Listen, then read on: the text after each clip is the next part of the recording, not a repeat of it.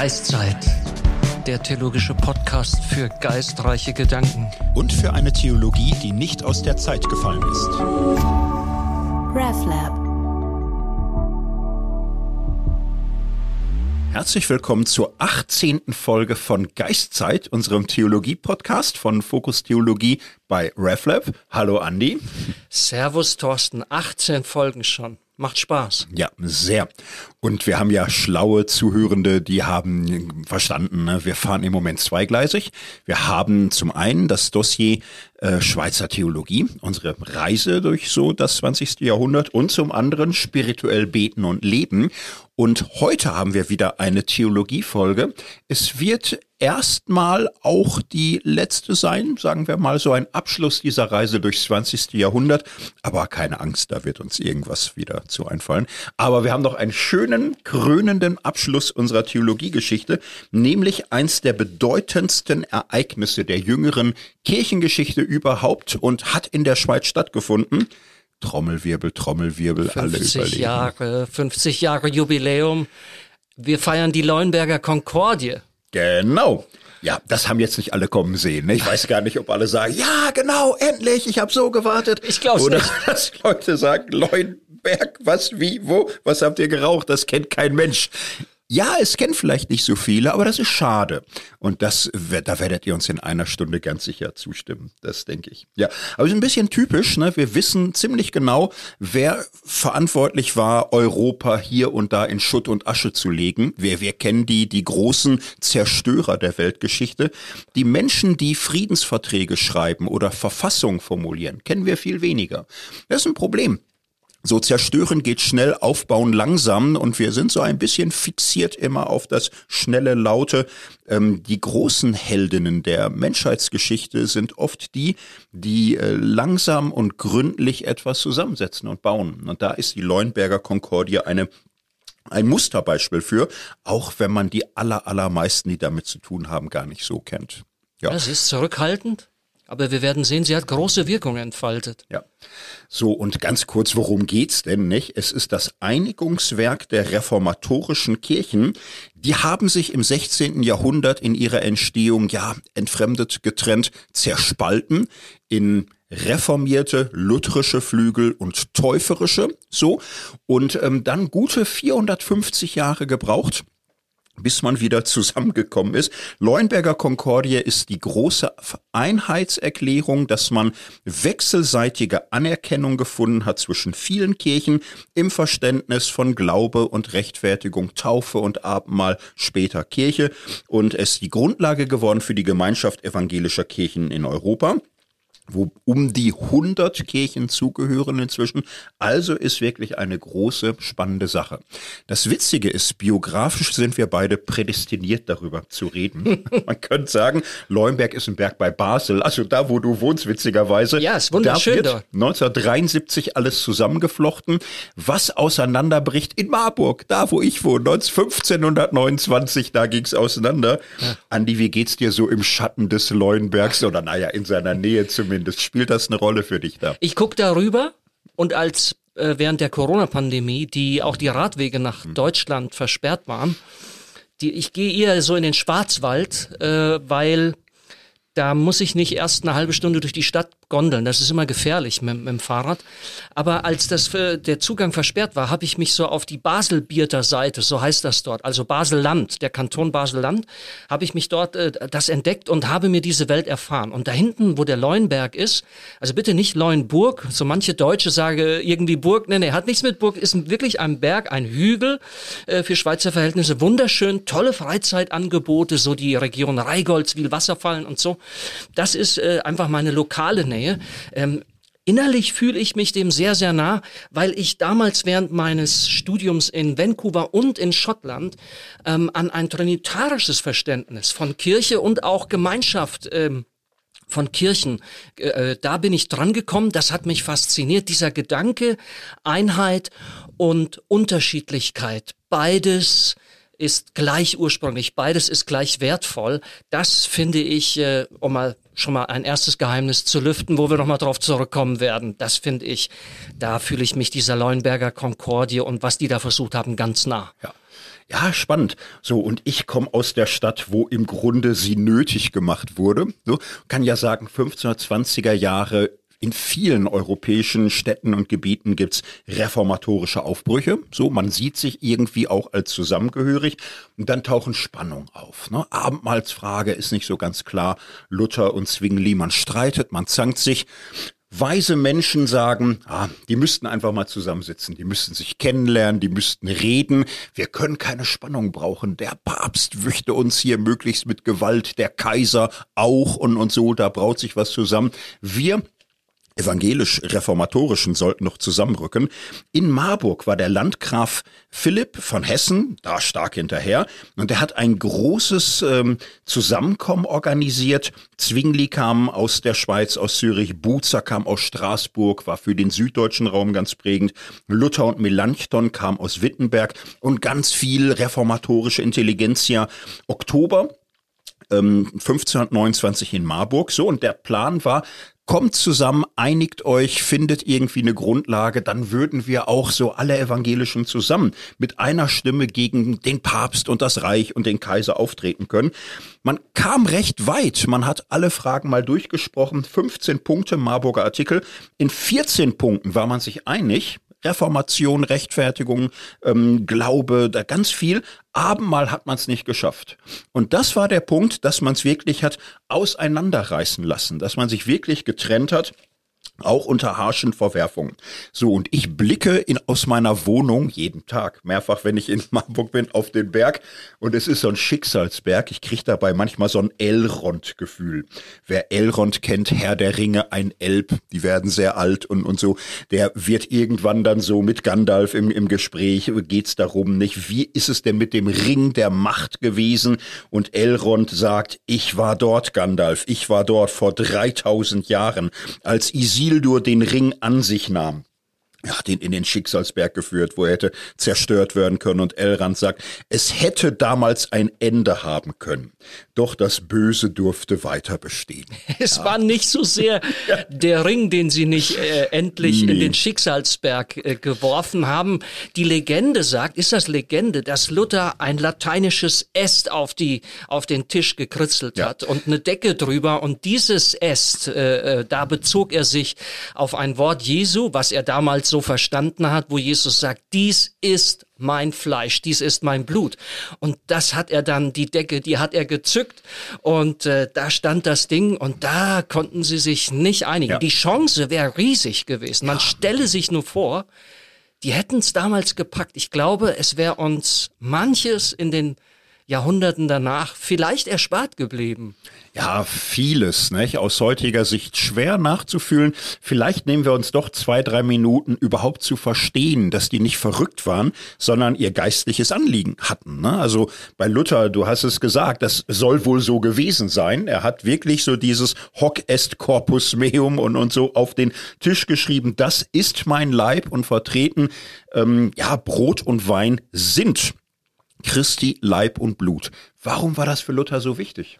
Also so wie ich mir das äh, aus meiner Kenntnis ein wenig erkläre, hängt dort einfach diese existenzielle Glaubenserfahrung, die Luther gemacht hat, die hängt mit dem Verständnis was passiert, wenn wir Abendmahl feiern, einfach unauflöslich zusammen. Wenn du wie Luther durch, durch Not, durch Angst, durch Zittern und Zagen, durch Verzweiflung gegangen bist und hast dann erkannt und erfahren, dass du bedingungslos durch die Gnade Gottes angenommen bist, du bist gerecht gesprochen und gemacht von Gott, völlig unabhängig von allem, was menschlich gemacht, zelebriert und geleistet werden kann, dann ist der Gedanke natürlich, dass das Ganze jetzt auch in einem Medium zu mir kommt, was leiblich ist, was du schmecken und sehen und fühlen kannst, was du runterschlucken kannst ähm, dieser Gedanke, dass es letzten Endes egal ist, wer es zelebriert, dass der eigene Glaube letzten Endes, na ja, welche Rolle spielt er dabei noch, dass er da drauf beharrt, dass er sich daran festhält und sagt, das kann ich mir nicht nehmen lassen. Wenn das nicht wirklich Leib und, Bru äh, und, und, und äh, Fleisch und Blut Jesu Christi sind, dann fällt für mich irgendetwas, so eine, so eine, so eine Glaubenswelt zusammen. Da steht unheimlich viel auf dem Spiel für ihn. Ne? Und umgekehrt müssen wir aber auch Zwinglichs Sicht verstehen, ja. der, der der echt sagte, das lenkt doch vom Wesentlichen ab, wenn wir uns wiederum auf solche Medien des Heils einlassen. Hm. Genau, und das ist so die Tragik. Luther hat das Riesenanliegen gehabt in der Anfechtung, im Zweifel, in großen Erschütterungen. Und Luther hatte das in seiner Zeit ganz intensiv, auch 1527, 1528, wo er sehr umgetrieben und erschüttert war. In solchen Zeiten ruht der Glaube nicht in sich selbst und nicht auf deinen Gefühlen und nicht auf deinen Ideen und Gedanken, sondern auf dem äußeren Wort, auf dem leiblichen Wort, dem Zuspruch, der Taufe und dem Abendmahl. Und du kannst es davon nicht abkoppeln. So, und darum, wer daran rüttelt, dass Christus sich in Brot und Wein ähm, vergegenwärtigt, so dass er wirklich ähm, hineingeht und dass Christi Leib und Christi Blut ist. Wer das in Frage stellt, begibt sich auf eine ganz schiefe Ebene, wo nichts mehr hält. Und bei Zwingli, der sah eine ganz andere Gefahr. Der sah die Gefahr einer ja, Sakralisierung solcher Mittel, einer Vergötzung irdischer Elemente. Er sah das überall. Bilder werden aufgeladen, als wäre da göttliche Kraft drin. Reliquien von Heiligen werden wie Wundermittel behandelt. Heilige werden angerufen, als werden sie ein Weg zu Gott. Und im Abendmahl, in der Taufe sei er ebenfalls die Gefahr. Hier wird etwas Irdisches vergöttlicht. Und für Zwingli war entscheidend, Gott begegnet uns doch nicht in Dingen, sondern persönlich, im Geist. Im Geist haben wir Gottes Gewissheit. Und das sind doch nur Zeichen und wir dürfen die Zeichen doch nicht vergöttlichen. Beide hatten dann tiefes Anliegen, hatten auch ihren Punkt, der berechtigt ist. Keiner von beiden war bereit oder fähig, mal jemand ganz anderes zu verstehen. Das ist schon ein bisschen erschütternd. Luther hat immer vertreten, der Zwingli, der irrt nicht nur, er hat einen anderen Glauben, einen anderen Gott, einen eigenen anderen Geist. So, und er fährt auch zur Hölle. Das war für Luther klar. Er konnte da unglaublich harsch sein. War auch Melanchthon, Buzer, die waren alle erschrocken. Aber für Luther war das eine Halsfrage. Und Zwingli hielt Luther für hängen geblieben, für stecken geblieben. Der kam nicht raus aus so katholischer Angewohnheit und so. Der war einfach bisschen primitiv, bisschen vulgär und hat nicht verstanden, dass Gott doch im Geist zugänglich ist und nicht in den Dingen. Und so ging es auseinander und die ließen auch beide nicht gut mit sich reden. Die waren sehr ans Recht haben gewöhnt. Und ja. dann stand man da jahrhundertelang. Äh, wollen wir zwei Originaltöne einspeisen ja. hier, ja. Wo, wo deutlich wird, wie sie auch im Nachhinein äh, darüber gedacht und über sich äh, gesprochen haben. Wir haben die rausgeschrieben. Luther sagt, Liebe und Frieden schulden wir auch den Feinden. Man hat ihnen freilich gesagt, wenn sie nicht auch in diesem Artikel, also Abendmahl, wieder klug würden, könnten sie zwar unserer Liebe sich bedienen, aber von uns nicht in die Zahl der Brüder und Glieder Christi eingerechnet werden. Ja. Bäm. Ja, ja, da sind sie raus. Ne? Er sagt, es sind törichte und im Disputieren unerfahrene Menschen. So, er kann da nichts mit anfangen. Und äh, Zwingli auch, ne? Er ist ganz sicher, dass er da ja, die Jüngeren würden sagen, geslayt hat in Marburg, dass alle verstanden haben, dass Zwingli eigentlich recht hat. Und Luther ist aber einfach so ein Bauernschädel und Sturkopf. Äh, Zitat, er hat ungezählte, widersprüchliche, widersinnige und törichte Sätze dahergeblökt, unermüdlich wie das Geplätscher am Strand. Und alle hätten schon die Augen verdreht und so, aber man kommt nicht gegen ihn an. Ja. Schlimmer Mensch. Ja, es ist ein bisschen witzig, ist es auch. Nach 500 Jahren wird sowas witzig, aber es war damals natürlich auch tragisch. Ne? Ja, wir haben heute gut lachen. Aber das Schöne ist doch, und das lass uns doch auch echt feiern heute, äh, im Herrn der Ringe, in diesem äh, Neum Mythos, da waren es 3000 Jahre, bis das die Möglichkeit wiederkam, den Ring der Macht äh, im, in Mount Doom äh, zu, äh, einzuschmelzen und zu vernichten. Es hat zum Glück nicht 3000 Jahre gedauert, sondern es hat 450 gedauert. Ja. Und doch war es ein Weg. Also es ist ja nicht so, dass, äh, dass da vorher nichts gelaufen ist. Wir wollen ein wenig gucken, was ist auf dem Weg ähm, nach Leuenberg alles gegangen an Bemühungen, Kirchengemeinschaft, Einheit herzustellen, zu verwirklichen, anzupacken. Ja, genau. Und die Geschichte ganz zu erzählen, das sparen wir uns natürlich komplett, ne? also wie 450 Jahre. Es gab immer wieder Anwandlungen zueinander zu kommen, zu rücken. Es gab einen wichtigen Einschnitt im 19. Jahrhundert. Nach dem Dreißigjährigen Krieg, naja, eigentlich schon im 16. Jahrhundert, im, im, Grunde hat man in Augsburg schon damals 1555 gesagt, der jeweilige Landesfürst, die Landesherrschaft bestimmt die Religion, die Untertanen schließen sich dem an, cuius regio, eus religio, das wird nach dem Dreißigjährigen Krieg dann Münster-Osnabrück nochmal fixiert, das war eine Regel. Aus christlicher, biblischer Sicht ist ja eine völlig absurde, komische Regel, aber irgendwie brauchte man sowas. So, und dann gab's so Sachen, dass man manchmal Könige, Fürsten sich bekehren zu anderen Konfessionen, ja, was machen die dann? Nehmen die das ganze Volk mit? Das gab's Brandenburg, Preußen. Die Hohenzollern, ursprünglich war das lutherisches Gebiet, Brandenburg, so, und dann wird da auf einmal irgendeiner reformiert und sagt, ich bin jetzt reformiert. Aber das war so tief drin in der Bevölkerung, dass man die Regel hatte, nee, Schluss, stopp, Moment, Bevölkerung, wir, die Kirche bleibt lutherisch und du bist reformiert und du baust dir eine Kapelle in dein doofes Schloss und da müssen wir irgendwie klarkommen. So, dann 19. Jahrhundert, Friedrich Wilhelm III., er sagte, ich bin König, das ist sehr schön, aber ich kann ja nicht mal mit meiner Frau Abendmahl feiern, auch meine Kirche und so. Ich bin quasi oberster Herr da, aber hab nichts zu melden, wer doof angeguckt. Ich will das gar nicht mehr. Ich bin König, ich bin aber auch so für die Kirche quasi und jetzt entscheide ich einfach mal, mir reicht ähm, eine Kirche, ich brauche nicht eine reformierte und eine lutherische, ich spreche da mit paar Leuten. Er fand äh, mit Schleiermacher jemand Reformiertes und, und so, wo man einigermaßen reden konnte. Ma Heinecke, lutherisch, so dass 1817 in Preußen eine Union geschlossen wurde, reformiert, lutherische Kirche, zusammen in einer. Das Ergebnis war, fortan gab es nicht zwei Konfessionen in Deutschland, sondern drei.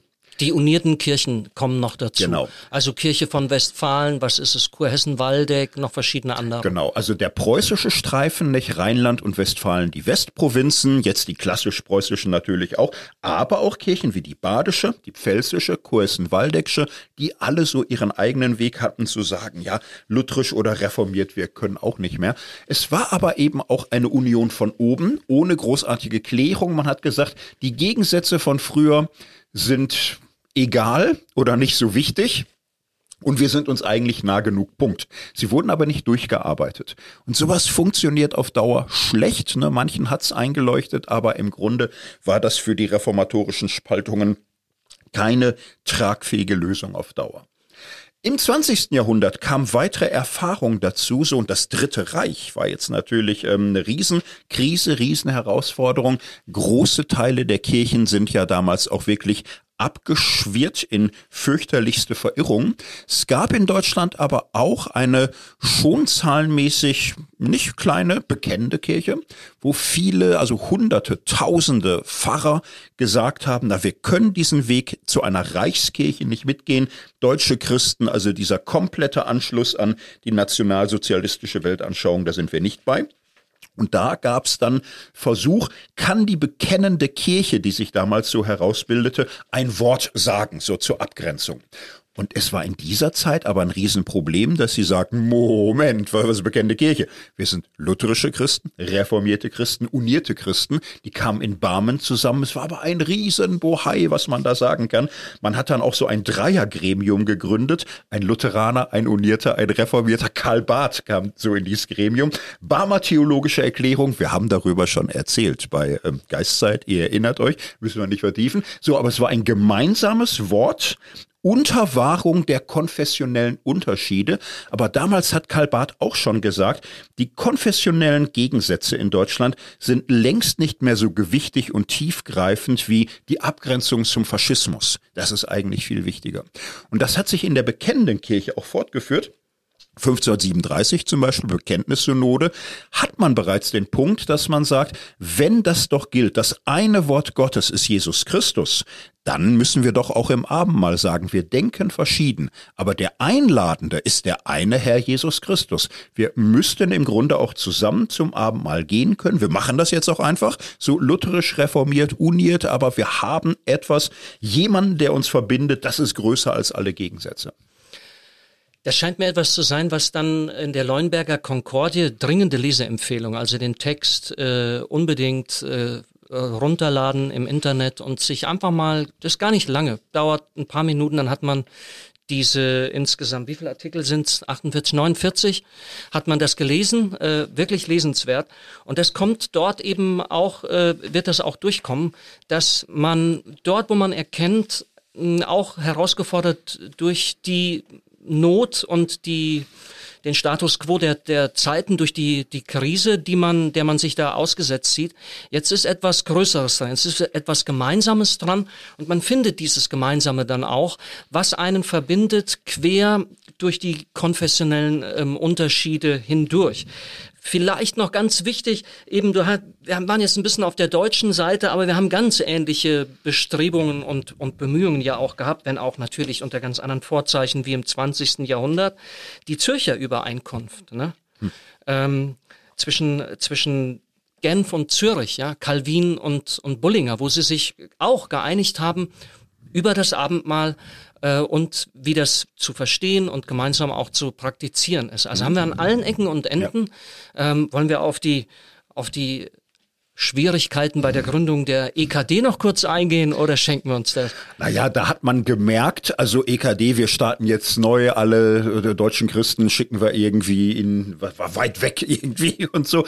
Und äh, ja, aus der Tradition der bekennenden Kirche und aus den halbwegs stabilen, lutherischen, reformierten Dingen werden wir, ja, was werden wir bitteschön? Das war unklar. Die einen sagten, wir, wir können doch sagen hier EKD, evangelische Kirche in Deutschland. Die anderen sagten, Moment, äh, es gibt nur lutherische Kirchen oder reformierte Kirchen und unierte. So, und wir können einen Bund haben. Ein Bund verschiedener Kirchen, aber nicht eine Kirche. Und das war sehr lange unklar. Sehr lange hat die EKD so ein bisschen auch schwebenden Status. Die ist noch gar nicht so lange Kirche. So, das wäre eine eigene lange Geschichte. Die damals haben aber gesagt, wir gründen jetzt sowas wie eine EKD. Was das ist, gucken wir mal. Wir müssen aber reden und äh, die Themen liegen auf, der, auf dem Tisch. Wir müssen über Abendmahl und Taufe reden, lutherisch und reformiert, wie wir das genau verstehen. Und die haben dann eine Reihe von ja, Dis Diskussionsforen gegründet. Arnoldsheiner Gespräche waren damals sehr wichtig. Da konnte man zurückgreifen, du hast es genannt, den Konsensus Tigorinis von 1549. Es gab gleichzeitig die Wittenberger Konkordie. Das war so die innerdeutsche Einigung 1536 und die innerschweizer Einigung 1549. Also es war ja schon möglich, dass man hier und da mal was überbrückt hat. Kriegt man diese Stränge vielleicht auch zusammen? Kann man da irgendwo dran arbeiten? Man hat dann lange biblisch gearbeitet, man hat viele Exegeten rangeholt, alle Abendmahlstexte nochmal gründlich bebrütet, dann auch gemerkt, die biblischen Texte, wenn man sie historisch exegetisch auslegt, beantworten gar nicht so genau die Fragen des 16. Jahrhunderts. Das merkte man, diese Fragestellung, äh, wie ist die Substanz der Elemente Fleisch und Blut, Brot und Wein, das war im 16. Jahrhundert aufgeladen mit Denkformen, Substanz, Akzidenz, komplizierte Dinge, die lagen den biblischen Autoren fern, die liegen uns auch fern. Man hatte damals schon das Gefühl, wenn wir zurückgehen auf die Bibel, zurückgehen zu Jesus, dann müssten wir eigentlich was Gemeinsames finden können, was irgendwo den Spaltungen des 16. Jahrhunderts nochmal vorausliegt und daran hat man gearbeitet. Das wäre jetzt wichtig, dass wir das gemeinsam und mit allen HörerInnen auch nachvollziehen, denn man könnte ja jetzt schon auf die Idee kommen und sagen, äh, wovon haben die jetzt die ersten 20 Minuten geredet, die zwei? Äh, Abendmahl, äh, was soll das überhaupt? Und dann diese Spitzfindigkeiten. Man kann diskutieren bis hin, ob es Weißwein oder Rotwein sein soll. Man kann diskutieren, wie ist denn die Gegenwart Jesu Christi? Wir nehmen mal das Abendmahl jetzt als hm. Beispiel, ja. Hm. Äh, und und man könnte jetzt auf die Idee kommen und sagen, wir sind doch in einem Post konfessionellen Zeitalter. Wir sind vielleicht sogar schon in einem postinstitutionellen Zeitalter. Das bedeutet institutionell organisierter, vorgegebener, verfasster Glaube, Frömmigkeit. Das ist doch mega out. Warum um alles in der Welt nehmen die beiden denn die Leuenberger Konkordie jetzt in ihren Podcast Geistzeit? Was ist da dran so voll Geist und Leben? Und was fällt da von dieser Leuenberger Konkordie herkommen, 50 Jahre jetzt eben doch mitten in unsere Zeit? Und du hast schon angefangen, es anzudeuten. Es ist eine Unterscheidung zwischen dem Zeugnis damals, zwischen dem Evangelium und der Wirklichkeit, die dort bezeugt wird, die dort beschrieben wird, und den Denkformen, den geschichtlich sich ändernden Denkformen, in denen dieses Zeugnis reflektiert wird, sozusagen dem nachgedacht, es eingeholt wird in die Lehre und auch in das Leben, in die Praktiken der Kirche. Diese Unterscheidung ist ganz, ganz wichtig. Ich würde da gerne auch diesen ähm, vierten, fünften Artikel der Leuenberger Konkordie mal erklingen lassen. Da sagen, schreiben sie nämlich, es waren ja 48 Männer, die sich hier geeinigt haben auf folgenden Passus. In einer 400-jährigen Geschichte haben die theologische Auseinandersetzung mit den Fragen der Neuzeit, die Entwicklung der Schriftforschung, die kirchlichen Erneuerungsbewegung und das und der wiederentdeckte ökumenische Horizont die Kirchen der Reformation zu neuen, einander ähnlichen Formen des Denkens und Lebens geführt. Sie brachten freilich auch eine neue, quer durch die Konfessionen verlaufende Gegensätze mit sich, daneben wurde immer auch wieder besonders in Zeiten gemeinsamen Leidens brüderliche Gemeinschaft erfahren. All dies veranlasst die Kirchen in neuer Weise das biblische Zeugnis wie das die reformatorischen Bekenntnisse vor allem seit den Erweckungsbewegungen für die Gegenwart zu aktualisieren. Auf diesem Wege haben sie gelernt, und jetzt kommt's, das grundlegende Zeugnis der reformatorischen Bekenntnisse von ihren geschichtlich bedingten Denkformen zu unterscheiden. Dem würde ich jetzt gerne nachspüren, ja. weil das ist für mich ein Schlüsselmoment, was für uns heute auch wichtig ist. Da ja. können wir viel lernen. Ja, eben. Und das war für mich auch war vor 10, 15 Jahren doch nochmal eine große einschneidende Entdeckung, dass hier was ganz Wesentliches geleistet wurde. Ähm, die Zeit vor 50 Jahren ist gar nicht so anders als heute, ehrlich gesagt. Das Spektrum der Denkmöglichkeiten. Ne? Wie kann man sich zur Vergangenheit der Kirche verhalten? Vor 50 Jahren gab es klare Flügel. Es gab sogenannte Konfessionalisten. So, die waren sehr bekenntnisorientiert und für die war völlig klar, du bist lutherisch oder eben nicht, aber kein Wischiwaschi. Und wir, wir stehen zu klaren Bekenntnissen, ohne die ist der Glaube gar nicht tragfähig. So, und dann gab es auf der anderen Seite, nennen wir sie Neuprotestanten, die sagten, ja, Moment, aber Reformation, das ist ja Altprotestantismus vor der Aufklärung. Das ist für uns alles insgesamt, ehrlich gesagt, sind gar nicht mal unsere Fragen. Wer fragt schon nach einem gnädigen Gott? Wir sind ähm, ja Kirche nach der Aufklärung, Kirche in der Neuzeit. Diese ganzen Antworten der Bekenntnisse des 16. Jahrhunderts sind für uns eigentlich gleichgültig. Wir, wir haben völlig andere Dinge. So, das waren Flügel. Und Leuenberg ist die Konstitution einer breiten Mitte, die sagt, Beides wird ähm, unserer Herausforderung nicht gerecht. Die Konfessionalisten, die sperren den Glauben ein in Formeln, die sie für ewig erklären. Sie glauben, dass diese Thesen des 16. Jahrhunderts identisch sind mit dem christlichen Glauben und der biblischen Wahrheit als solcher. Sie sind nicht in der Lage, ihre eigene Theologie zu unterscheiden, ja, vom, vom Bibelwort und der Wahrheit Gottes. So, und das ist einfach, ähm, je länger man das vergleicht miteinander, muss man sehen, was die im 16. Jahrhundert gedacht haben, war tiefgründig und es war biblisch, aber die haben auch andere Fragen, andere Denkformen gehabt, so. Da haben sich Dinge verschoben. Hingegen der Neuprotestantismus tut so, als wäre die Geschichte egal, als wäre inhaltliche Bestimmtheit des Glaubens auch egal, als könnte es einen heutigen christlichen Glauben geben, der sich einfach unabhängig macht von Bekenntnis, von Theologie, vom Bibelwort. Und das ist ein Weg in die Auflösung. Und diese breite Mitte hat gesagt, wir wollen in der Kontinuität des Glaubens stehen, Kontinuität zur Bibel, Kontinuität zu den Bekenntnissen, zu diesem Denkweg. Wir wollen aber ernst nehmen, Glaubensgedanken sind wandelbar. Theologie verändert sich. Jede Theologie ist immer auch Ausdruck ihrer Zeit, ihrer Fragestellung und ihrer Denkformen. Und es muss möglich sein, mit Abstand historisch zu sagen, damals haben die einen so gedacht, die anderen so. Beide hatten irgendwo ihre Prägung, beide haben etwas, aber nie das Ganze gehabt. Und wir heute können auch noch mal ganz neu sehen, was ist das Verbindende, was ist wirklich zentral und was sind Ausdrucksformen, die verschieden sein dürfen, weil sie nicht so zentral sind. Ich empfinde, dass die jetzt etwas mit den reformatorischen Kirchen und unterschiedlichen Bekenntnissen machen, was eigentlich ja die Reformatoren in ihrem Verhältnis zur römisch-katholischen Kirche auch gemacht haben. Die Reformatoren haben entdeckt, der Kern des Glaubens, und sie definieren das dann auch als einen äh, der, der zentralen Punkte kirchlicher Einheit ist eine existenzielle Erfahrung. Es gibt ein Evangelium und unter der Wirkung des Heiligen Geistes kann dieses Evangelium befreiende, freisetzende, erlösende, gnädige Wirkung entfalten. Und diese Erfahrung des Evangeliums, das ist im Zentrum. Das ist das, was es als, was es, was es wirklich festzuhalten gibt.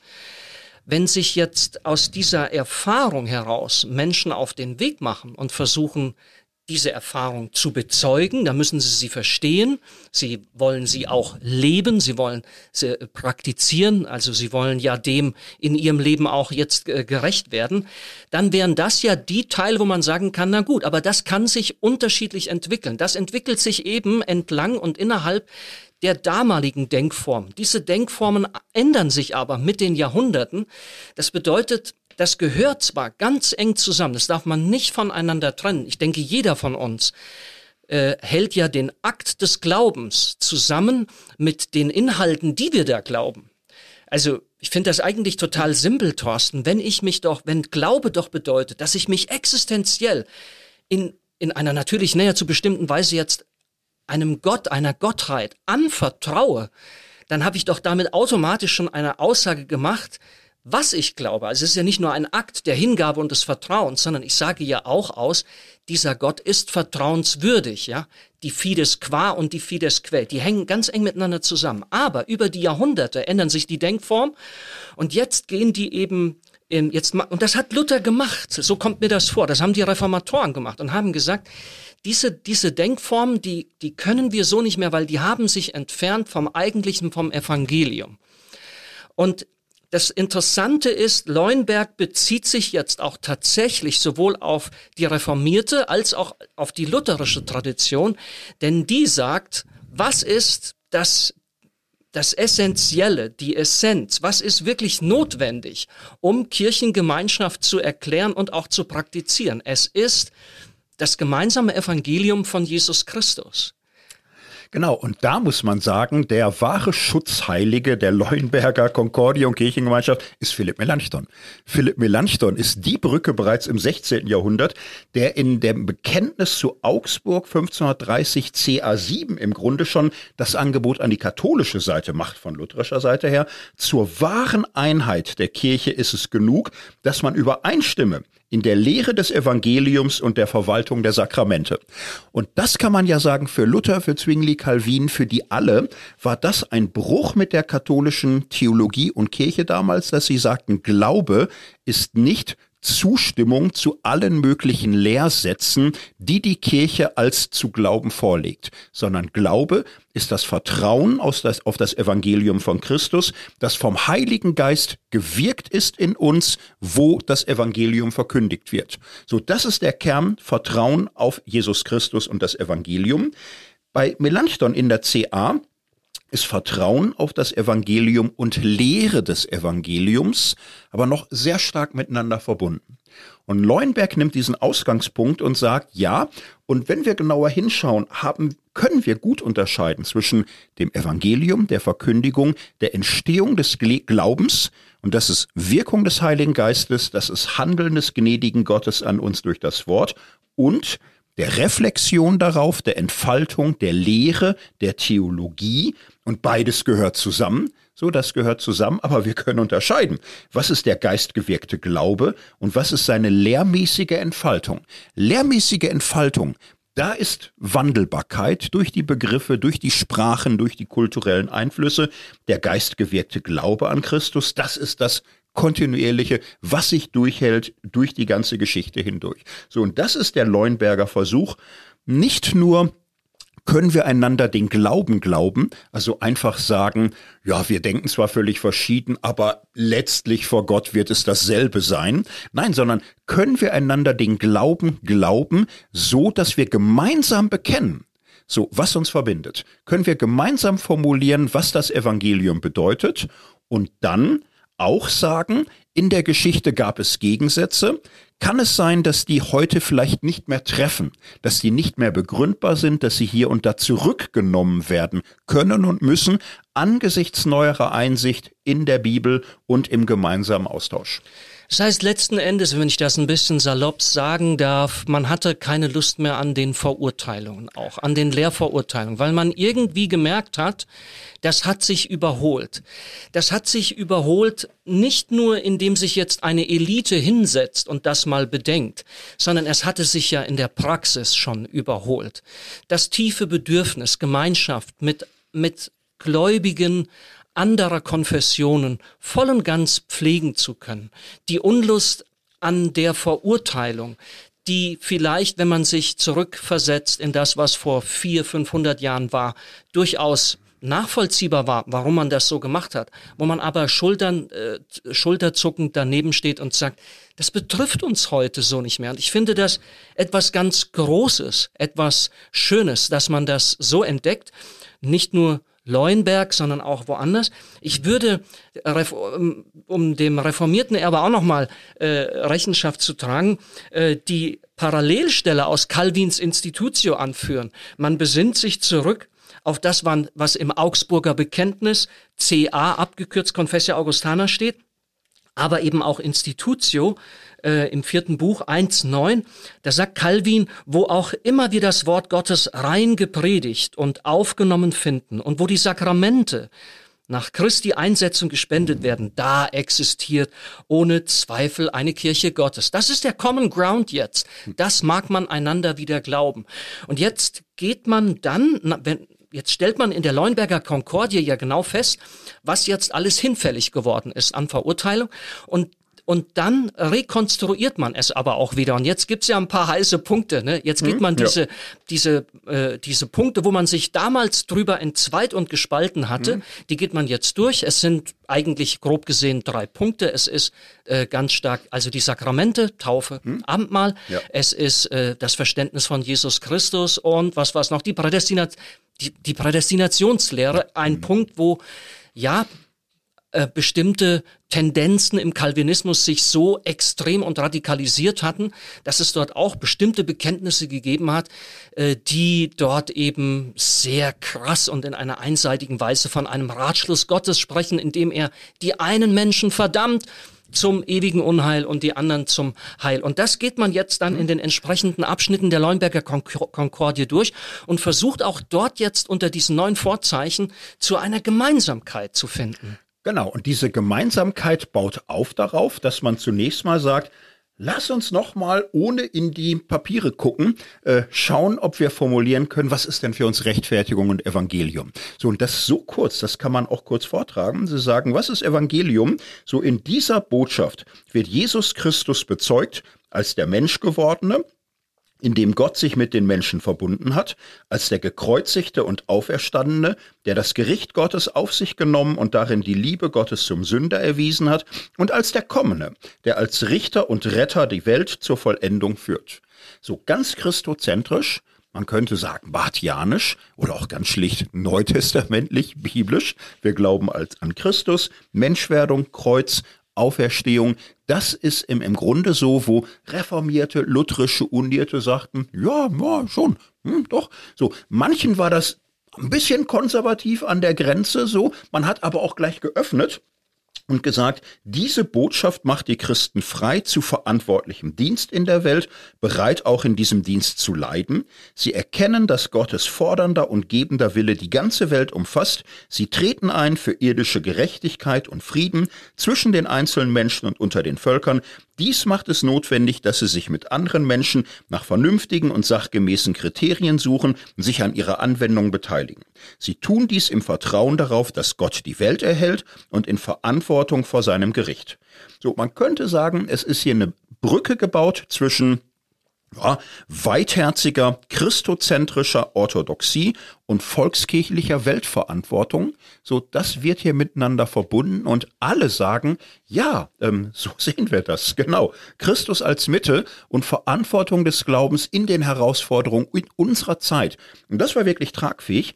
In Deutschland zum Beispiel, das wissen glaube ich viele nicht, habe es jetzt auch frisch gelernt, die Vereinigung evangelischer Freikirchen hat sich damit beschäftigt und gesagt, wir alle stimmen dem zu.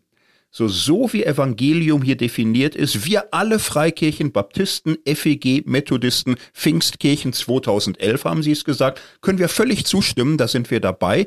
Das ist wirklich eine tragfähige Basis, das ist der Grund. Das ist die Mitte, Darum sind wir auch evangelisch, wie die evangelische Kirche und wie alle anderen auch. Das ist leider oft zu wenig bekannt, wie viel Verbindendes auch gibt. So Leuenberg ist eben auch bis in die Freikirchen hinein. Hier ein ganz starkes Angebot, was die auch gerne angenommen haben.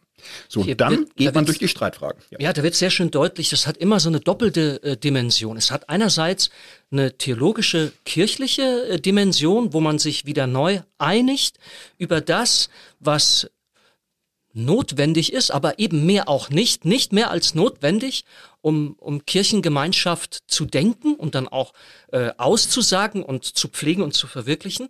Aber nicht nur das, sondern auch eine politische Dimension, weil man weiß, gerade in Zeiten des abnehmenden Glaubens, in dem sich die Gesellschaft säkularisiert und die Kirchen als Institutionen äh, in ihrer Stimme auch Kraft verlieren, gibt es diese politische Dimension. Wenn wir eintreten wollen für Gerechtigkeit, für menschenwürdige Lebensbedingungen auf dieser Welt in Europa, in unseren Ländern, dann geht das eigentlich nur, wenn wir uns zusammenraufen und von und als gemeinsame Stimme sprechen.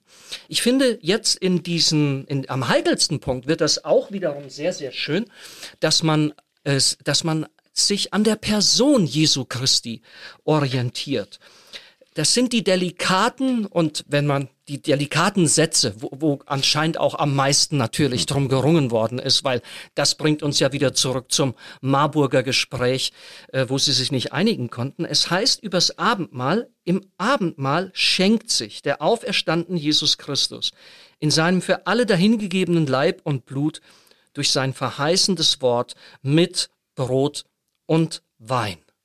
Das ist so ein Mittelweg. Da steht die Person Jesu Christi im Mittelpunkt. Man überlegt jetzt nicht mehr bis in alle Spitzfindigkeiten. Ja, wie haben wir uns das jetzt zu zu denken. Man merkt, damals hat man sich das ganz stark mit einer Lehre von Substanz und wie geht das eine in das andere über, wie verhält sich das Göttliche zum und das Menschliche, wie spielt das zusammen? Da haben sich die Reformierten und die Lutheraner äh, schon in der Christologie ja auch äh, nicht so ganz einigen können. Und jetzt ist es äh, das eine, ähm, man, das eine, was man so ein bisschen abdämpft, ist, es ist rein zeichenhaft, es ist es ist äh, ein symbolisches Verständnis, während die Realpräsenz, das wäre dann eher das Lutherische, auf der anderen Seite steht. Und hier geht man jetzt wie durch die Mitte durch und macht es an der Person Jesu Christi fest, sozusagen eine Personalpräsenz, die Gegenwart äh, Jesu Christi vermittelt durch den Heiligen Geist, wenn wir Abendmahl feiern, ist eine Personale. Und das ist sehr genial formuliert. Also das muss man leider ein bisschen genießen lernen, sonst merkt man es nicht. Der alte Gegensatz war, äh, ist Brot und Wein Christi Leib und Blut oder bedeutet Brot und Wein Christi Leib und Blut? Kann man sich ewig streiten, bis man sich nicht mehr ertragen kann und so haben die damals durchexerziert. Die hier lassen die Frage liegen und sagen jetzt aber auch nicht platt, ja, ist ja egal, sondern das ist ungeheuer kunstvoll, nicht? entscheidend Christus ist gegenwärtig in seinem für alle dahingegebenen Leib und Blut durch sein verheißendes Wort mit Brot und Wein. Die haben ewig gestrickt, aber mit diesem in, durch und mit kam alle klar. Die Lutheraner haben gesagt, ja, okay, also mit Brot und Wein ist Leib und Blut da, okay. Mhm. Reformierten haben gesagt, ja, aber er selbst durch sein verheißendes Wort. Am liebsten hätten sie noch den Geist da gepitcht, so um ja. zu sagen, ja, und dann wäre es reformiert gewesen. Ja, ne? genau, ne? also insofern genau. haben sie hier tatsächlich da, wo reformierte Geist gesagt hätten, durch sein verheißenes Wort, wo die Lutherischen sagten, ja, ist uns, ja, oh, ist ganz gut. So, und man geht raus aus der alten Fragestellung und findet etwas, was ja präzise ist, so, aber einfach eine neue, frische Perspektive und damit funktioniert's. Und zugleich halten sie das Abendmahl hoch. Hm. Ne? Äh, sie würdigen es nach wie vor, so wie es in der Tradition der Kirche auf diese unterschiedlichen Art und Weisen immer gewürdigt ist, als etwas, wo, wo Gott gegenwärtig ist und wo man sich auch darauf gefasst machen muss, dass etwas geschieht.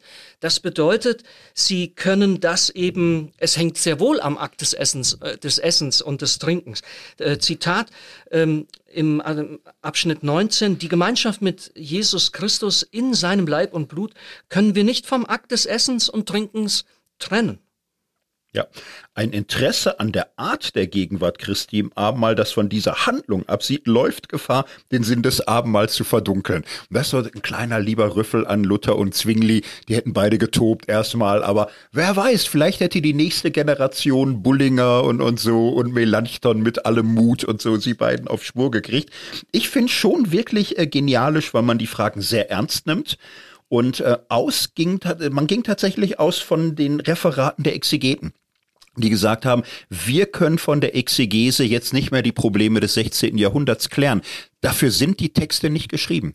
Das, das ist nicht, wir, wir können das da, das geht einfach nicht. Wir können das nicht mehr so klar machen aus den Texten. Und dann hat man eben auch wirklich gesagt, also biblisch gesehen, dass Christus im Abendmahl gegenwärtig ist. Mit Leib und Blut, Brot und Wein und ja, irgendwie. Und wer das zu scharf stellen will, der zerstört wahrscheinlich dieses Geheimnis. Das sollte man nicht tun. Und die Denkform, mit der man im 15. Jahrhundert oder wann auch immer äh, über solche Themen nachgedacht hat, erweist sich dann teilweise als etwas, durch das man Fragestellungen an die Bibel herangetragen hat, die die Bibel einfach nicht mehr hergibt. Und das wissen wir heute und das können wir, äh, wenn wir Maß nehmen an der Bibel und äh, da genauer hin schauen, können wir das großzügig anerkennen und sagen, es war eine Denkform, die war damals nützlich, die war damals hilfreich, die haben viele geteilt, aber eben auch nicht geteilt. Heute lösen wir uns davon. Wollen wir noch kurz auf Christologie und Prädestination eingehen? Ja, in aller Kürze, ne? Ähm, Im Glauben an diese Selbsthingabe Gottes in seinem Sohn sehen wir uns angesichts der geschichtlichen Bedingtheit überkommener Denkformen vor die Aufgabe gestellt, neu zur Geltung zu bringen, was die reformierte Tradition in ihrem besonderen Interesse an der Unversehrtheit von Gottheit und Menschheit Jesu und was die lutherische Tradition in ihrem besonderen Interesse an seiner völligen Personeinheit geleitet hat. Vielleicht ganz kurz, so äh, du, äh, du ergänzt äh, bitte. Hm. Für die lutherische Tradition war das unheimlich wichtig, das Zusammenkommen von Gottheit und Menschheit in Jesus Christus irgendwie zu denken. Ne? Und dann haben die solche Sachen gedacht, dass es zu einer Kommunikation der Attribute und Eigenschaften kommt, von der Gottheit auf die Menschheit und wieder zurück und wie sich das gegenseitig beeinflusst. Die reformierte Tradition kannte das sogenannte Extra-Calvinistikum. Also die wollten unbedingt auch die Gottheit Gottes sichergestellt wissen. Und das war sozusagen, na, ich will jetzt nicht sagen, bei denen hatte Christus als, als der Mensch gewordene Sohn Gottes noch so eine Art Double im Himmel ne? und hat seine kosmischen Funktionen, also seine göttlichen Funktionen, die Herrschaft über die Erde und so weiter, die hat er, während er hier auf der Erde war, doch gleichzeitig auch noch extra außerhalb wahrgenommen. Ähm, und beides hat natürlich wiederum seine volle Berechtigung. Das geht letzten Endes auf die Diskussion in der Zwei-Naturen-Lehre zurück, die in den Denkformen der alten Kirche, also erstes, zweites, drittes, viertes, äh, fünftes Jahrhundert, äh, eben, die wussten sich auch nicht anders zu helfen, als dass sie einfach gesagt haben, na ja, Gottheit und Menschheit kommen zusammen, aber wenn sie zusammenkommen, vermischen sie sich nicht, Sie verändern sie sich nicht und doch bleibt der Mensch Mensch und, der, und das Göttliche bleibt göttlich. Sie sind also auch ähm, ja ungetrennt, ungesondert. Äh, ähm, alle diese alle diese Dinge, äh, das waren Leitplanken man hat das Geheimnis von wahrer Gottheit, wahrer Menschheit in Jesus Christus nicht lüften können, nicht lüften wollen. Man hat lediglich gesagt, ah, wenn man über die Leitplanken hinausgeht, dann wird schwierig, dann wird's einseitig. Das erinnert mich ganz, ganz stark eben auch an diese Denkform, die man in der alten Kirche unter den damaligen Denkformen eben auch mhm. schon gewählt hat. Ja, und ganz grob könnte man sagen, die Lutherischen haben immer so eine kleine alexandrinische Schlagseite und die Reformierten immer so eine kleine antiorenische Schlagseite. jetzt so, bist du nerdig. Ja, ja, jetzt bist du Nein, aber also an unsere lieben Hörenden, auch vielleicht die konservativen Bekenntnistreuen, Hand aufs Herz. Kriegt ihr ohne Vorbereitung lutherische reformierte Gegensätze der Christologie mal ebenso referiert? Ich glaube, die Menschen, die das können, das sind so ja, zwei Dutzend vielleicht, so vielleicht auf der ganzen Welt. Das ist sehr, sehr abgefahren. Und alle, die sich ein bisschen ehrlich machen, würden zugeben, ah, so tief drin bin ich gerade nicht und, und so. Also das sind Zuspitzungen, die ihre Zeit hatten und die man sehr ernst nehmen muss. So, aber hier sagt Leuenberg ja, wir müssten das alles nochmal prüfen und ganz gucken, wie, wie können wir es heute verantworten? Wie würden wir heute die Bibel auf, auslegen und vielleicht ist mancher Gegensatz auch historisch geworden, so und da steckt Weisheit drin. Wir ignorieren das nicht, wir nennen das nochmal, aber Denkformen haben sich geändert. Wir stehen auch vor anderen und neuen Herausforderungen, dem heute gerecht zu werden. Und Sie halten da in wunderbarer Weise das, was für mich auch die Mitte des Ganzen ist. Da ist ein Gott, der kommt auf Augenhöhe mit uns. Der, der, der hält sich nicht rein der hält sich nicht sauber. Der macht sich die Hände wirklich auch schmutzig mit unserem Menschsein, so wie wir es leben. Und der will unbedingt Gemeinschaft mit uns haben das ist das, worauf man sich einigen kann. Das hm. finde ich schön. Ja, und das ist so, sagen wir, die lutherische Seite und dazu gehört, glaube ich, auch die kalvinistische. Es bleibt auch unverfügbar. Genau. Es bleibt unbegreifbar. Du kannst es nicht einsperren, nicht in irgendwelche Elemente oder Gedanken. Und beides zusammen, ne? Die Selbstgabe Gottes in Christus und die Unverfügbarkeit dieses Geheimnisses, was Worte nicht aufdröseln können. Ich glaube, das ist eine Leuenberger Spur, beides gleichermaßen stark zu machen. Ja, weil es wäre ganz, ganz schlimm, wenn die Gottheit die Menschheit abs absorbieren würde und umgekehrt. Ja. Dann wäre keinem geholfen. Ja. Okay, äh, wir äh, sind in den Details. Gehe ich recht in der Annahme, Thorsten, dass die Reformierten aber bei der Diskussion über die Prädestination hm, schon einen kleinen Punch einstecken mussten. Naja, da würde ich sagen, also zur, äh, zur Prädestination, Vorherbestimmung, doppelte Erwählung, doppelte Verwerfung und, so, heißt es einfach, über die Erwählung kann deshalb nur im Blick auf die Berufung zum Heil in Christus gesprochen werden. Wenn man so möchte, ist das ja ähm, Konkordienwerk des Luthertums, ne? lutherische Konkordie 1577, 1580. Aber Calvin ist ehrlich gesagt da gar nicht weit von weg. Und ähm, es, es war im Grunde Karl Barth, der in so eine Richtung ging. Also so ein Ultrakalvinismus Determinismus, Erwählung, Vorherbestimmung zu Himmel und Hölle hatten die allermeisten Reformierten im 20. Jahrhundert spätestens den Zugang zu verloren. So ist es nun mal. Ähm, Gnade und Wirksamkeit Gottes im Glauben durch den Heiligen Geist fanden aber alle wichtig. Also man merkt, manches verschiebt sich auch einfach und da haben die eine relativ einfache Lösung, die am Ende das gar nicht mehr auch ausbuchstabiert, was da früher umstritten war. Wollen wir ein bisschen zu einer ja. Würdigung kommen? Ja, würdigen wir das Ganze nochmal. Ja, und ich glaube, wir verraten uns hier selbst. Wir sind da schon Fanboys, wir mögen das so. Also ich bin da irgendwann drüber gestolpert. Im Studium dachte ich noch, ja, Ökumene, wenn ich mal Schlafstörungen habe, dann lese ich so Papiere, ist ja immer irgendwie. Ja, aber ich war dumm, ich war jung und so. Ne? Irgendwann habe ich gemerkt, wie viel Arbeit es macht, Gedanken so zusammenzusetzen, dass man sie mit anderen teilen kann, wie viel Hermeneutik des Verstehenwollens dafür auch nötig ist. Formulierung Formulierung von Mario Fischer, Generalsekretär der Gemeinschaft evangelischer Kirchen Europas heute, Hermeneutik des Verstehenwollens, so als Voraussetzung, ich möchte verschiedene Traditionen begreifen und schauen, können wir zusammenkommen, können wir daran was arbeiten. Da ist hier einfach sehr viel gelungen. Das Stichwort ist Einheit in versöhnter Verschiedenheit. Diese Formulierung war damals anscheinend im Schwange. Wir sind dem nochmal kurz nachgegangen, auch in der Vorbereitung. Also die älteste Quelle, die wir da so gefunden haben, dieses, dieses Ausdrucks Einheit in versöhnter Verschiedenheit, ist ja kein, das ist kein Begriff, den die Leuenberger Konkordie verwendet.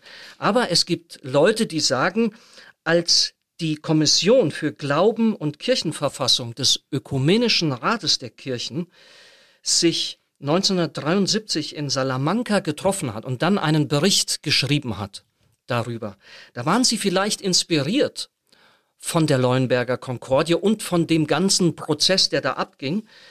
Und in diesem Abschlussbericht heißt es tatsächlich, und das ist vielleicht so der erste Ort, wo dieser Begriff auftaucht, da heißt es so, konfessionelle Loyalität und ökumenische Verpflichtung sind kein Widerspruch, sondern sind eins.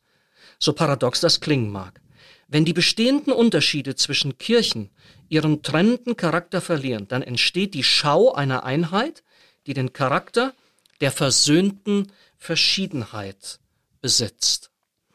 Das ist so etwas, was mir sehr, sehr gut mhm. gefällt. Einerseits das Leiden an der Uneinheit und auch das Leiden an dem Leiden, was durch diese Kirchenspaltungen, durch diese Lehrverurteilungen über die Jahrhunderte angezettelt worden ist. Das steht übrigens auch im ersten Abschnitt der Leuenberger Konkorde. Da ist die Rede von Leiden und Schuld, dessen man sich bewusst ist. Das finde ich etwas Großes. Ich wurde erinnert an einen Satz von Adolf Schlatter, der in der Auslegung dieses großartigen Gebetes, was von Jesus in Johannes 17 überliefert ist, das sogenannte hohepriesterliche Gebet, in der Auslegung da sagt er, die die Einheit der Kirche ist das, was sich der sterbende Christus vom Vater er, erbeten hat. Das fand ich eine sehr berührende Beobachtung. Was ist das Thema des des äh, sterbenden Christus auf dem Weg ans Kreuz, wenn er betet? Es ist die Einheit der Kirche. Jesus sagt, ich bitte, dass sie eins sind, so wie du, Vater, in mir und ich in dir, so lass auch sie in uns eins sein und so weiter. Ne? Und umgekehrt finde ich das aber nicht nur eine Würdigung der Einheit, sondern wenn man ja jetzt genau hinguckt, wie sind denn Vater und Sohn eins, dann sind sie nie eine Vereinerleihung, dann sind sie nie ein Einheitsbrei, sondern Vater bleibt Vater, Sohn bleibt Sohn, Heiliger Geist bleibt Heiliger Geist. Ich bin in der Trinitätslehre. Und das fand ich, finde ich, an dieser Vision, an diesem Modell von Ökumene, finde ich das stark, dass man hier Einheit und Unterschiedlichkeit in gewisser Weise, obwohl die Trinität an sich, glaube ich, gar keine Rolle spielt, zumindest nicht ausdrücklich, aber es ist so eine Art trinitarisches Modell. Beides ist gleich ursprünglich. Mhm. Beides ist gleich wertvoll. Das eine konkurrenziert das andere nicht. Beides befruchtet sich äh, gegenseitig. Und in meinem trinitarischen Idealismus würde ich ja sogar so weit gehen, äh, dass ich das sage, was man unter unseren Lebensbedingungen leider nicht sagen kann. Unter unseren Lebensbedingungen muss Diversität, äh, Pluralität und Vielfalt kommt leider häufig in Streit und in Konkurrenz zueinander und muss versöhnt werden. Aber idealerweise wäre natürlich, wenn wir dahin kommen könnten und könnten sagen, wir feiern immer die Einheit und immer die Gemeinschaft und wir feiern aber immer auch die Andersartigkeit, das Bunte und die Vielfalt mhm. in der Kirche und im Verhältnis der Kirchen untereinander. Ja. ja, und das ist anspruchsvoll. Es gibt ja eine andere ökumenische Formel Einheit in Vielfalt. Und das wäre so dieses anspruchsvolle Programm, das war im katholischen Raum auch eher so die Idee, Einheit in der Lehre und Einheit in, im Ämtergefüge, so. Und dann, dann kann man das weltweit ganz unterschiedlich ausgestalten. Dann kann man sagen, ja, in Brasilien, da feiern die Menschen dann mit erhobenen Händen. In Altötting, da faltet man noch die Hände und kniet nieder. Vielfalt, Schönheit, Bunt, kein Problem, denn die Lehre und die Gestalt und Ordnung der Kirche, da haben wir Einheit. So, ja, und bei so Sachen, die einen tragen schwarzen Talar, die anderen weiß mit buntem Halstuch, die nächsten kommen in Jeans und T-Shirt, egal. Vielfalt, bunt, da kommen wir alle mit klar. Verschiedenheit ist schon ein bisschen härter. Verschiedenheit sagt, wir haben unterschiedliche theologische Erkenntnisse. Wir haben unterschiedliche Kirchenordnungen. Wir kriegen das nicht aufeinander abgebildet. Also wir haben Differenzen. Differenzen, die uns im Grunde schon trennen. Aber wir schaffen es, einen Schritt zurückzutreten und unsere Denkweise, unsere Theologie, unsere Ordnung nicht zu verabsolutieren. Wir setzen sie nicht gleich mit Gottes ewiger Anordnung, sondern sagen, so ist es nach unserer Erkenntnis. Wir können aber, aber wir sind dazu bereit, uns selbst zu relativieren und können uns vorstellen, eine andere Erkenntnis, wir können es nachvollziehen. Wir können es vielleicht nicht teilen, wir können es aber nachvollziehen, wir können etwas Gemeinsames sagen und den Unterschied anerkennen und insofern wirklich versöhnte Verschiedenheit. Es bleibt verschieden, aber wir können einander ertragen und glauben, dass auch diese Differenzen letztlich unterschiedliche Ausgestaltungen von etwas sind, was uns zutiefst verbindet. So, das finde ich realistisch, das finde ich auch eine großartige Vision. Das ist aber auch ein immerwährender Prozess. Damit ist man nie fertig, denn das heißt natürlich, man verpflichtet sich dazu, immer weiter über solche Punkte zu reden und daran zu arbeiten. Das finde ich so ganz stark, dass äh, dann auch in der Anordnung der jeweiligen Artikel äh, deutlich wird, eine, eine Gruppe von Artikeln äh, stellt dann die Kirchengemeinschaft fest.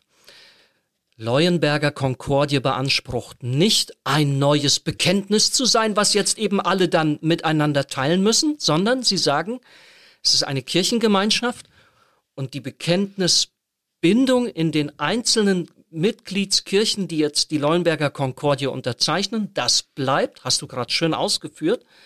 Und das ist, aber jetzt wird's aber festgestellt auf dieser neuen Basis. Kirchengemeinschaft, sie ist da. Das ist äh, in gewisser Weise gegeben. Und dann folgt eine Serie von Artikeln, wo aus der Gabe eben dann auch eine Aufgabe wird. Jetzt machen wir uns gemeinsam auf den Weg. Ähm, du hast es eben schon erwähnt, die Gemeinschaft evangelischer Kirchen in Europa, die GEKE abgekürzt, das ist sozusagen dann die Fortsetzung der Leuenberger Konkordie. Ja, der, die, die, es waren über 100, ich glaube 104 Kirchen.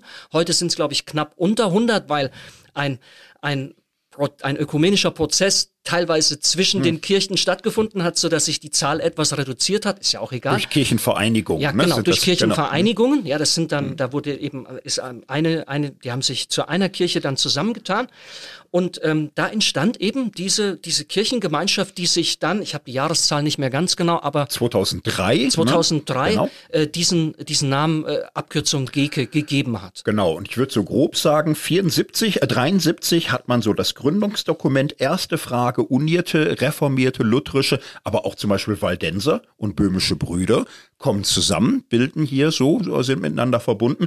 Kirchengemeinschaft wird das 30 Jahre später wirklich offiziell, so als große Gemeinschaft.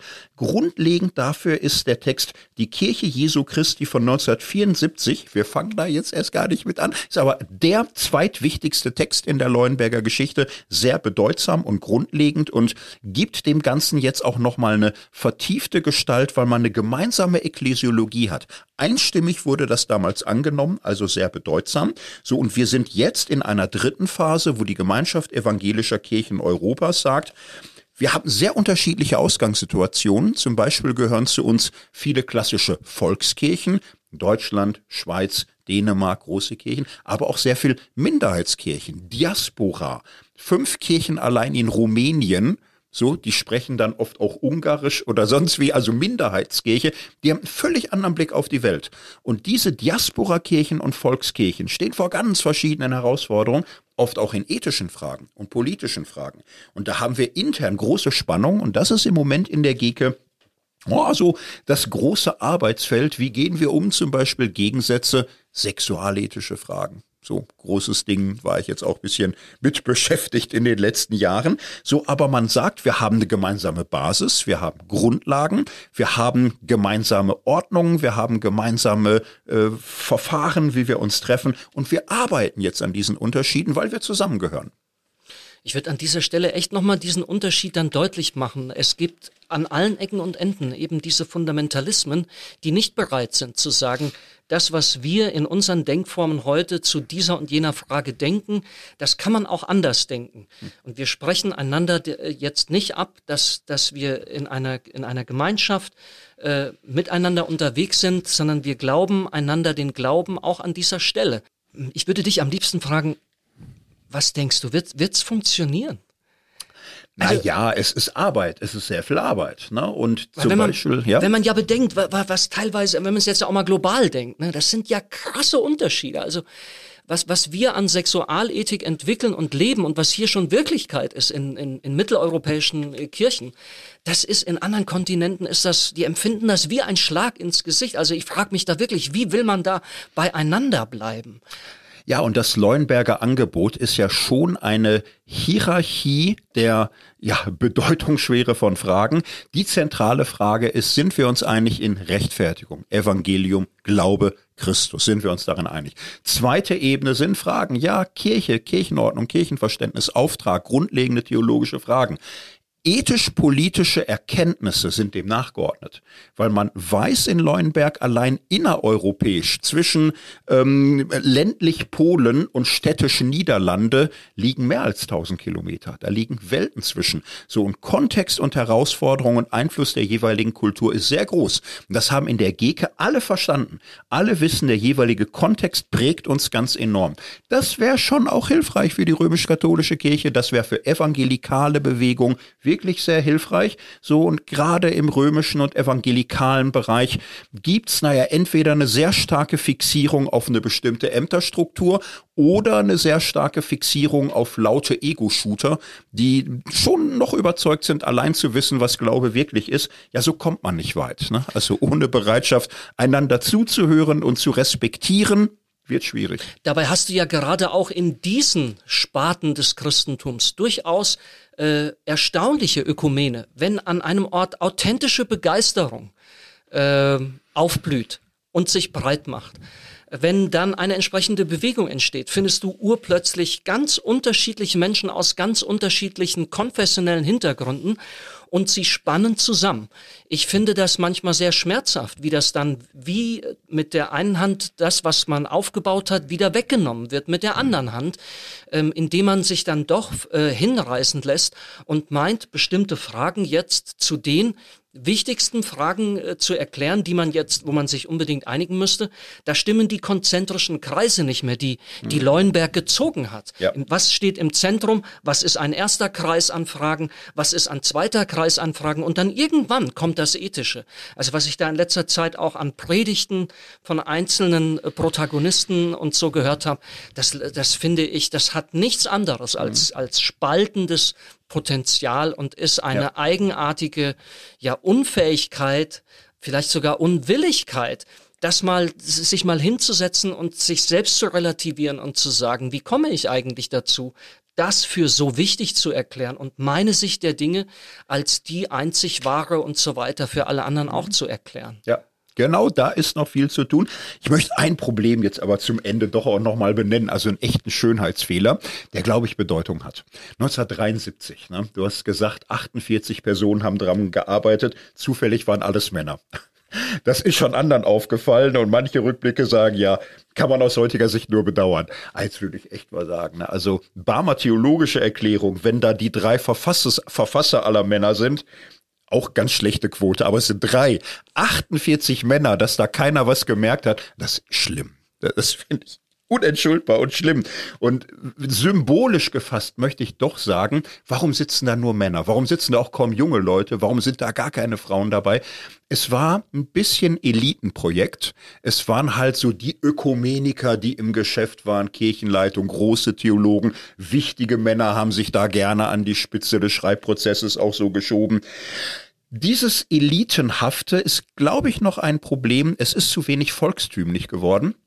Ich habe Leuenberg so schätzen gelernt. Es ist viel zu schade dafür, dass nur Leute vom Fach, nur Leute mit Kirchenleitung oder habilitiert oder promoviert da mitreden. Leuenberg sollte eigentlich viel mehr offenes Projekt für alle werden. Man müsste echt überlegen, wie man diese ganze Logik öffnet, partizipativer macht, rauskommt, dass nur so die Alteingesessenen und Etablierten darüber reden, nicht nur Frauen, sondern alle Gemeindeebenen. Also diese Ebenen sollte man erreichen. Das fände ich für die nächsten 50 Jahre wirklich schön. Wie kann das viel mehr Gemeinschaftsprojekt der vielen werden und nicht nur äh, erleuchtete Wahrheit der wenigen? Das ist ein ganz, ganz toller Schlussimpuls und ich verknüpfe das jetzt mit der Hoffnung, dass das äh, theologisch fachliche, was bei uns ja heute irgendwie doch auch durchgedrückt hat, wir haben viele Abkürzungen, wir haben viele Fachwörter und äh, äh, theologische Konzepte mussten wir streifen und trotzdem die Hoffnung, dass das jetzt nicht wiederum doch allzu elitär war äh, mit, mit zwei Leuten, die sich da einigermaßen versucht haben reinzuarbeiten. Die Hoffnung, dass euch, ihr lieben Hörerinnen und Hörer, das jetzt auch echt ermutigt. Also nochmal, downloaden den Text, mal in aller Ruhe lesen. Wir werden äh, verlinken auch auf die Geke Homepage, wo man dann noch ganz, ganz viele Informationen auch hinzubekommt. Und das, was Thorsten auch gesagt hat. Lasst uns das mutig anpacken. Lasst uns, lasst uns Leuenberg ein bisschen volkstümlicher machen. Lasst uns das runterholen und besprechen und leben und anpacken in der Basis. Möge dieser Podcast dazu beigetragen und euch ermutigt haben. Wir sind Geistzeit und wir sind froh, dass ihr mit uns unterwegs seid und uns zuhört. Vielen Dank und bis zur nächsten Folge. Ciao.